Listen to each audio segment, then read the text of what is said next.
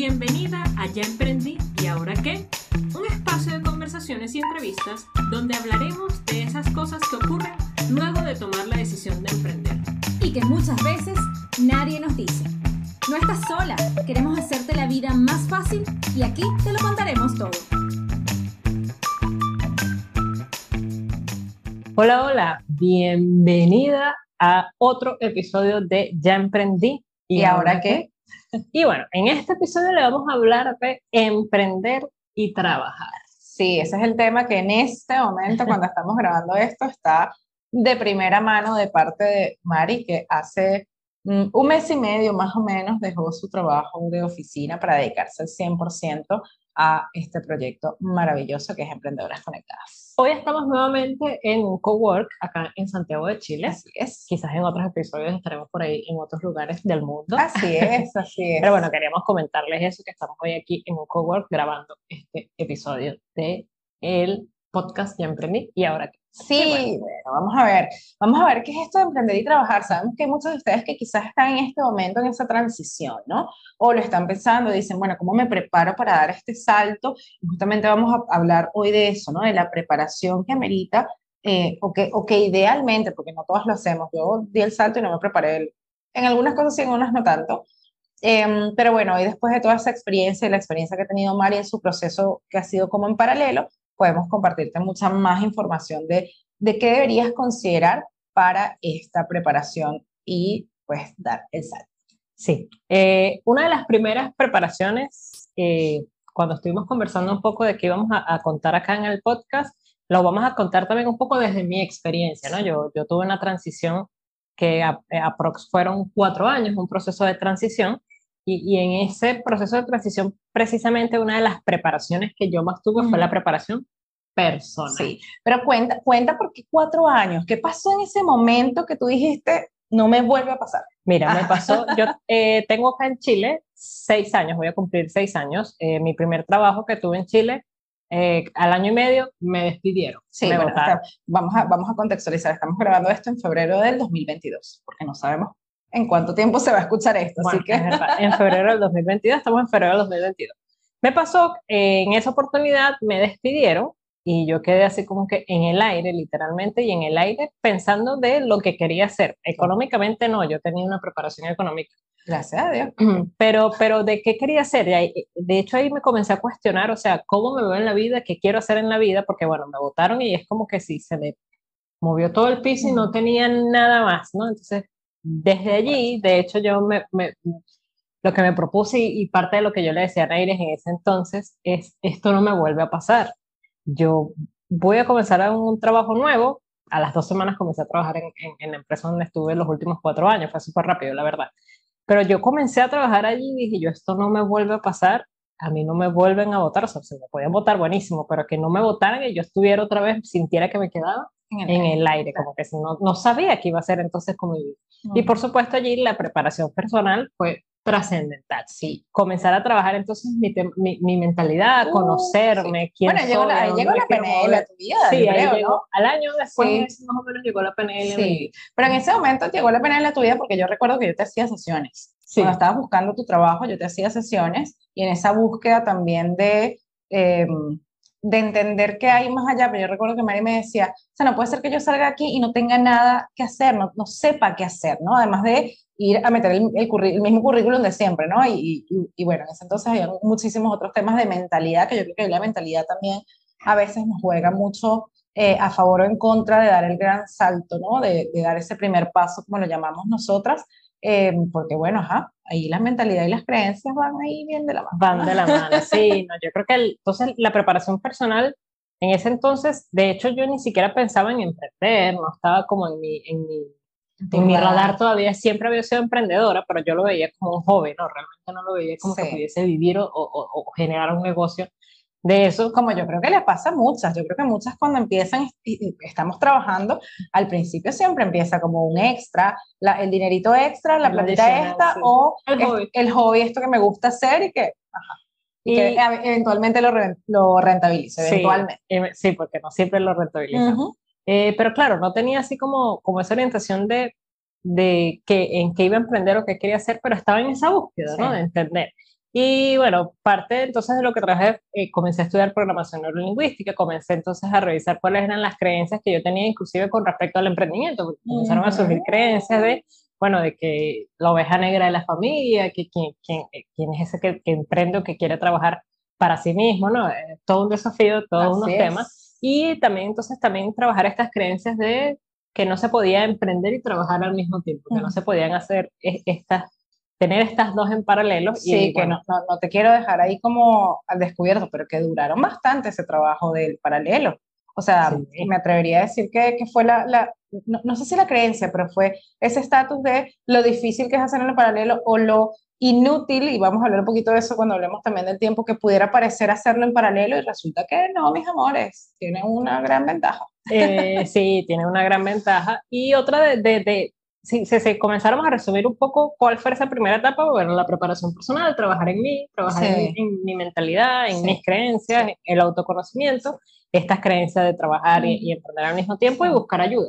Sí, y bueno, ahí entró el primer paso. Mari estuvo como en la segunda, tercera edición del el programa y eh, ahí yo creo que empezó también como a la, la, la la cosita, ¿no? La semillita de, oye, podemos hacer algo más, ¿no? Eh, yo, yo, recuerdo mucho, la, recuerdo como mi, mi, alumna en el primer paso, que a ella se le hacía muy fácil aprender y yo le decía, ¿por qué tú no le enseñas a otras personas lo que tú haces para aprender de manera tan fácil? Eh, y ella no lo, no lo, veía mucho en ese tiempo, pero, pero empezó a esbozar, ahí empezó a esbozar en qué cosas podía empezar a ayudar a otras personas y bueno, es algo que después ahí les voy a contar, pero después yo confirmé cuando me ayudó a mí con mi propio camino del tema de finanzas, porque bueno, Mari, Mari acompaña a otras mujeres también a ordenar sus finanzas personales, a mejorar su relación con el dinero y ahí empezamos a hacer un poco de match. Que bueno, que, que yo creo que son tema de otro podcast. Es que decantó en que hoy somos socias. Claro, que decantó en que hoy somos socias, en que su marca personal eh, se dedica también a estos temas de, de acompañamiento con, con, los numeritos ¿no? y con las finanzas. Pero sí, definitivamente yo fui, soy egresada de este programa del primer paso y puedo decir que allí pues pude reconocer también cuáles eran esos, esos miedos que me impedían, ¿no? que me impedían este, eh, emprender o entender que sí podía ayudar a, a, otros, reconocer eso y que además me podían pagar por eso. Además. Es un temazo y eso, eso duró, duró un tiempo. Sí. Y establecer como de alguna u otra manera, bueno, qué modelo de negocio pudiese generar yo en función de esto, ¿no? Sí, antes, antes de pasar al próximo punto, yo creo que algo súper importante, ¿no?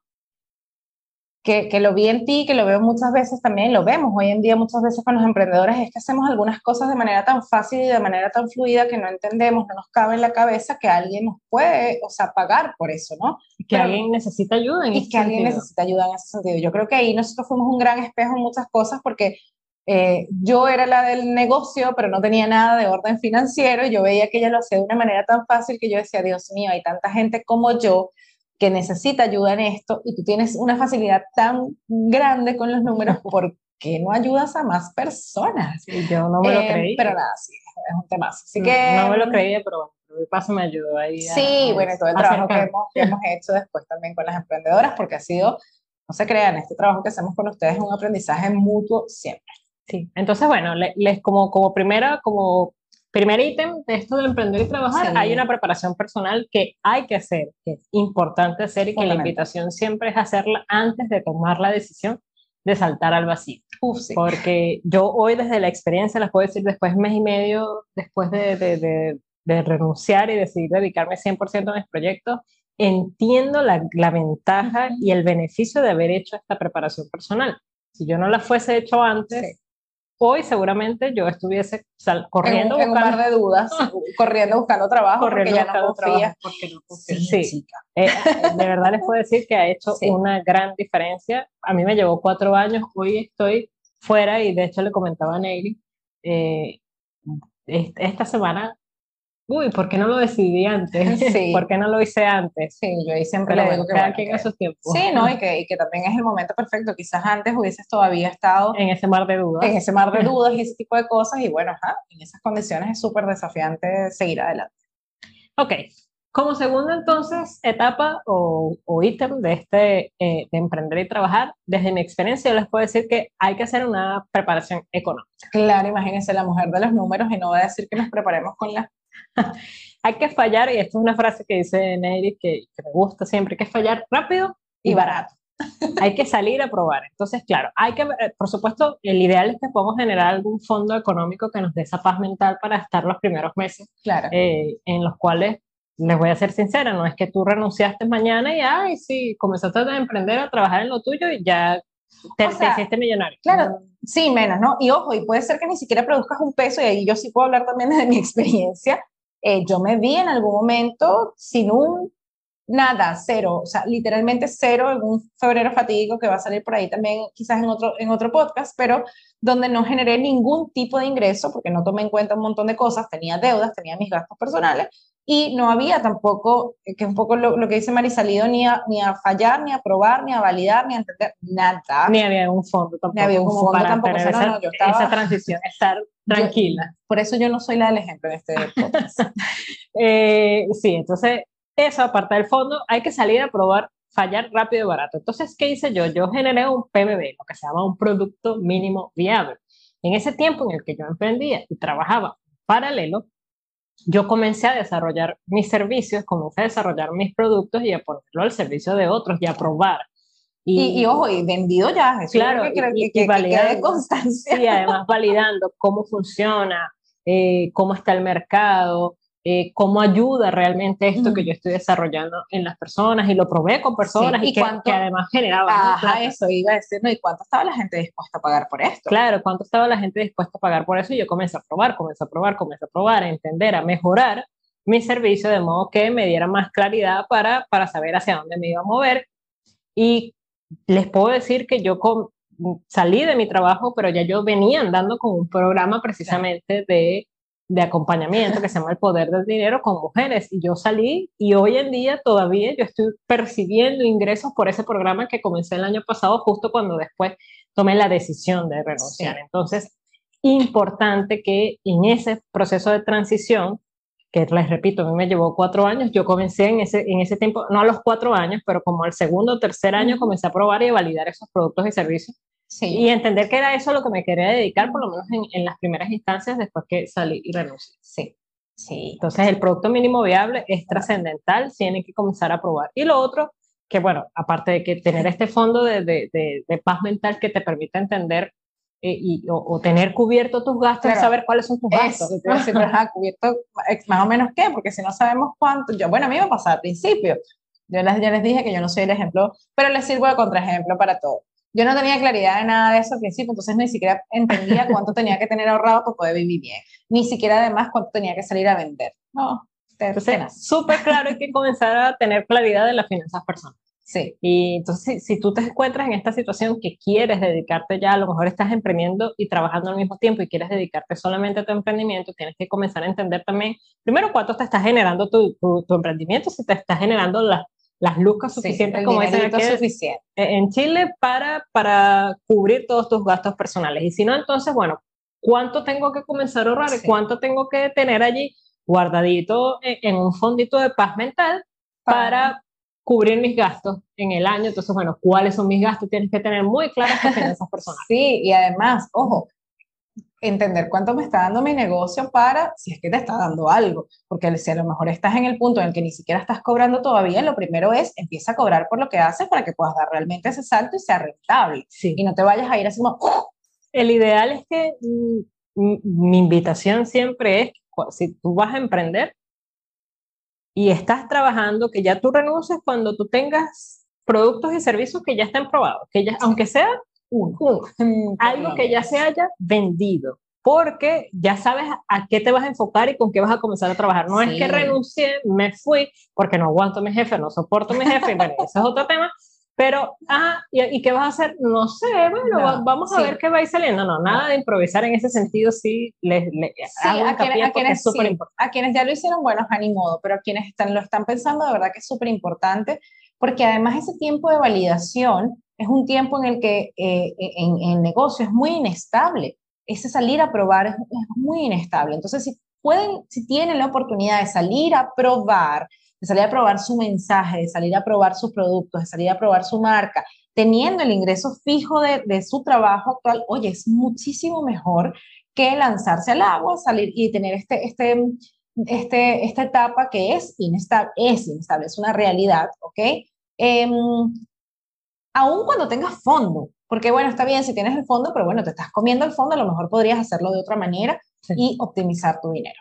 No sé, bueno, le hemos hablado de la preparación personal, le hemos hablado de la preparación económica y de salir a probar y vender rápido y barato. Vender rápido y barato no, fallar rápido y barato, pero sí salir a vender tus productos. Oye, oye, muy bien. Sí, importante eso. Y lo otro tiene que ver con el tiempo. Uy, que también es otro tema en este momento. Un desafío. Cuando, se está en paralelo es un desafío. Es un gran desafío porque pasa muchas veces, me pasó a mí también muchísimas veces, ah, bueno, pero ¿qué es? Si lo que le puedo dedicar es una hora a la semana, bueno, pero una hora a la semana hace una gran diferencia. Entonces, la constancia, la dedicación, la disciplina allí es súper importante, pero que tampoco se te vaya la vida. ¿no? sí, pero, pero es importante. Usted dice, ay, una hora a la semana, pero imagínate, en un año son 52 horas de trabajo. 52 horas de trabajo, de validación, de probar, de crear, que no tendrías de otra manera. Entonces, hace su diferencia. Ustedes creen que no, pero, sí hace la, su diferencia. Sí, sí la hace. Entonces, es importante ahí, bueno, sí tienes que probablemente planificarte, pero también tienes que ser condescendiente contigo, tienes que ser flexible con la dinámica que tienes, porque no se te puede ir tampoco la vida en qué pasaba. O sea, bueno, un trabajo formal, ¿cuánto? 40 horas a la semana, 45 horas a la semana, oye, date tiempo también entonces para ti de descansar tus espacios. Voy a contar otra eh, porque eh, va a llegar un punto de agotamiento que te va a hacer desistir y vas a tirar por la borda el tiempo que ya quizás invertiste, que ya em, que ya dedicaste ¿no? al proyecto que estás desarrollando. Sobre todo porque hay una preparación que no hemos hablado aquí, pero que también surge muchas veces en paralelo y es como la preparación técnica o profesional para esto, ¿no? Entonces, si además estoy, estás en tu trabajo y además te estás dedicando un tiempo a este emprendimiento, a este validar, a esta, a esta nueva idea para ponerla en marcha y además te estás formando, eh, a veces es una cosa así que se te puede realmente ir la vida en eso, sin además y esto es súper importante, sin ver resultados todavía. Entonces, eso pudiera llevar a la frustración porque sientes que estás haciendo demasiado, muchísimo y que no tienes resultados. Entonces, sí, estás haciendo mucho, pero es un proceso de validación. Entonces, también ser flexible con eso, entender que, que, que, quizás eso va a durar un tiempo específico, ¿no? Porque a veces decimos, bueno, pero para esto estoy haciendo, bueno, ya va, eso va a durar un tiempo específico, Em, y, también, oye, entender que así como de repente agendaste el curso y agendaste el tiempo para el trabajo y tienes tus ocho horas de trabajo, bueno, hay vida, ¿no? hay vida, hay amigos, hay familiares. Sale y come tu lado. Sí, o sea, e, eso yo creo que es súper importante también porque el tiempo suele ser una, una, un gran desafío. Y lo otro, y aquí ya yo me voy un poquito más adelante,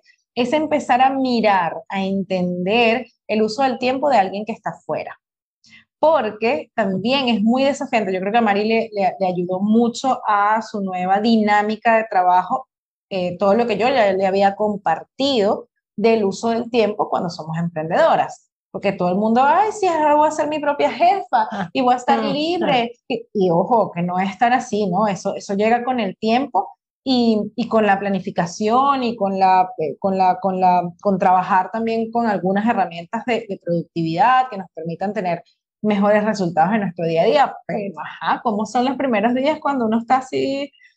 Ya, uno se vuelve loco y dice, estoy, estoy así, siempre estoy ocupada, estoy haciendo algo, estoy haciendo algo, y se te pueden ir, no sé, 16 horas en la computadora o sientes que no haces nada. Entonces, bueno, hay que implementar otras estrategias. Ya después le podemos contar un poco cómo, ha sido la experiencia sí. Eh, de dar este vamos a, vamos a hacer Vamos a hacer, sí, porque esto da de verdad que el tema tiempo en el emprendimiento yo creo que da para todo un episodio. Sí. Pudiéramos incluso invitar a ver a alguien que nos ayude. Mm, vamos, a invitar, vamos, a invitar, vamos a invitar. a alguien allí que nos ayude. Aquí surgió sí, un nuevo episodio y con invitar, además que estoy segura que estamos pensando en la misma persona. Así que bueno, eh, quiero solo dejar en claro que este, esto de emprender y trabajar, esto es un proceso, es un proceso de validación, es un proceso que lleva tiempo, pero que hay que hacerlo en bienestar eh, lo más posible, ¿no? O sea, ser súper flexibles eh, y entender también, bueno, hacia dónde nos queremos mover, pero entender que nos va a llevar tiempo probablemente, eh, quizás mucho más del que esperamos, depende ahí de, de, los tiempos o menos, Ojo, que, los, que, para María han sido cuatro años, no significa, que todos tengan, cada quien tiene su ritmo, eso es importante. Y depende mucho también del proceso de la preparación personal que cada quien y del, del, de la situación en, general en la que se. Pero bueno, esa era la invitación que, que les teníamos hoy, hablar un poco de emprender y trabajar. Eh, cómo pudiéramos hacerlo desde, nuestra, o desde mi experiencia, qué fue lo que a mí me funcionó. Sí, qué fue lo que a mí no, para que entonces trates de no meter la pata como yo en su momento ya hace unos 3, 4 años. Gracias por escucharnos, por llegar hasta acá a este nuevo episodio de Ya Emprendí. ¿Y, ahora, qué? Nos vemos entonces en una próxima oportunidad desde cualquier cowork o desde cualquier lugar del mundo. Chao. Chao, chao. Te esperamos en el próximo episodio de Ya Emprendí. ¿Y ahora qué? Recuerda que no estás sola, que queremos hacerte la vida más fácil y que aquí te lo contaremos todo.